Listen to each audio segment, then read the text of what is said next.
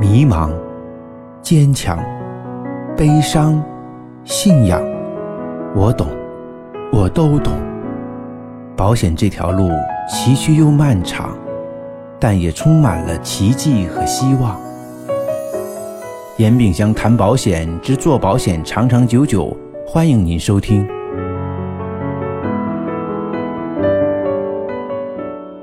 伙伴问呢？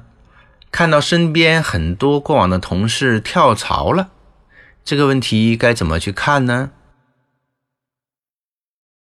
在任何一个行业里面都很正常，自由流动的。那么，作为一个保险顾问来讲，怎么去看待跳槽这件事情呢？其实，跳槽就是更换一个环境。为什么一个人要变换一个发展的环境呢？当然，原因会有很多种，但核心的就是一点，那就是不喜欢，对吧？所以，一个保险顾问在一个环境里面，当他无法发展下去的话，比如说和主管的矛盾升级，很长时间得不到营养，很长时间得不到成长，很长时间没有赚到钱啊，这些呢，都是一个顾问离开一个平台的原因。那么，我们要从我们自身去考虑。当我们身边有这样的人离开的时候，你要考虑一下自己的情况。不是所有人的离开，你都要想，都要去跟风做这件事情，因为人人是不一样的，对不对？你放眼看一下你们公司，啊，总是有人离开，有人留下，对不对？啊，我们一直讲，再差的保险公司。都会有很优秀的人和团队。你认为再好的保险公司，也有很多人脱落和离开。所以，平台不是最重要和关键，能够决定一个人离开还是留下的原因啊。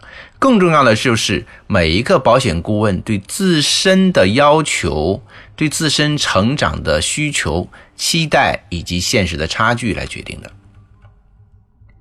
如果一个强者，他能够调整自己的状态，跟上发展的话，他不会轻易离开一个平台，因为平台的完善不完善啊，它是需要大家一起共同来努力的。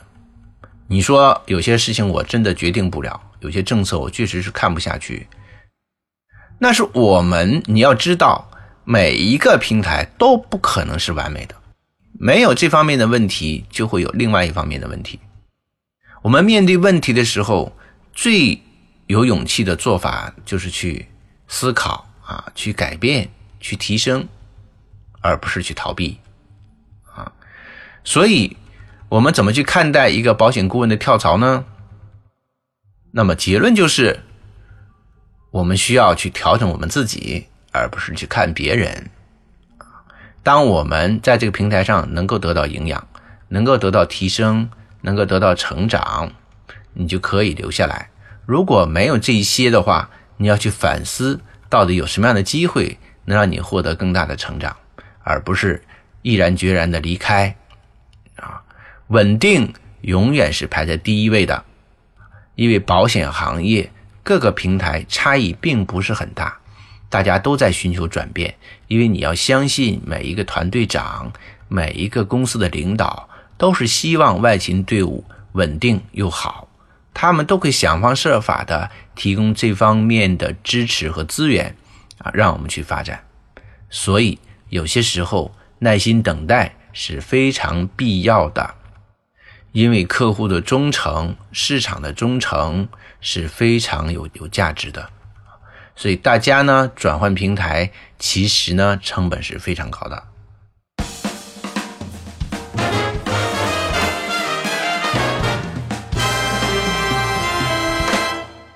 所以，成本有隐性的，有显性的。像显性的的话呢，如果你是一个这个绩优业务员，你可能有续期佣金、老客户的信任啊，这些都是啊显性的啊。有隐性的的话呢，就是你要熟悉新的环境，熟悉新的人脉关系，熟悉新的产品、新的理念、新的价值观啊，这些呢也都会有相应的难度。这个实际上就是呢，嗯，每个人的价值观不同所导致的啊。所以，当看到别人跳槽的时候呢，不要盲目的跟进啊，要好好的去想一想。无论呢别人对我们说什么，最终核心的决定还是由我们自己来定的。一个人一定要有主见，才会有你自己的未来。我经常讲啊，人生就是一盘棋，我们每一个人都只能有两种角色，要么就是下棋的人啊，要么就是被别人挪动的棋子。所以你自己要想清楚啊，要不要成为自己的人生主宰？这点非常非常的重要，非常非常的重要啊。保险之路非常非常的漫长啊，长达一生。我们现在所遇到的一切困难、一切挑战，都只是我们人生长河中的一朵小小的浪花。过了十几二十年，回过头来你再看，其实都是很轻飘飘的，都是无所谓的啊。重要的就是你一颗初心，你能不能静下心来修炼好自己？我认为目前任何一家保险公司的平台。都能够啊有充足的资源提供我们一个人的成长和发展。还是那句话，我们人的精力时间是有限的，你的团队也是有界限的。没有一家保险公司说小到无法承载你的发展和你的成长，是不是啊？所以大家呢要静下心来，一定要静下心来。价值不是通过跳槽去体现和获得的啊，有些呃。公司是通过这个啊财补啊、激励政策啊啊来吸引人才，这只是应一时之急，这是追求生存的人所考虑的。保险的事业是为发展而准备的，不是解决生存问题的啊。那些疲于跳槽的人，大多都是因为生存所迫才去跳槽的。如果你也是其中之一。你也现在面临生存的问题，那你可以有自己的选择，但是更重要的是发展啊！你要立足长久来想这个事情。十年、二十年之后回过头来，你再想一想今天的决定是不是很明智？所以这些方面都要做充分的、全盘的考虑啊，再做一个明智的决定。如果你自己拿不定主意，你要。多找一些行业的前辈去请教，不要自己呀私下里去思考啊，因为你的思维是有局限性的。多听听过来人去考虑这些问题，对你来讲，慎重做选择啊才是最好的决定。好，那这节呢就到这里，更多的内容呢，大家可以加我的微信 y a n b x 九九，工作日的每天五点到六点。在群课里面提出来，让更多的人受益。好，那这节就到这里，谢谢大家。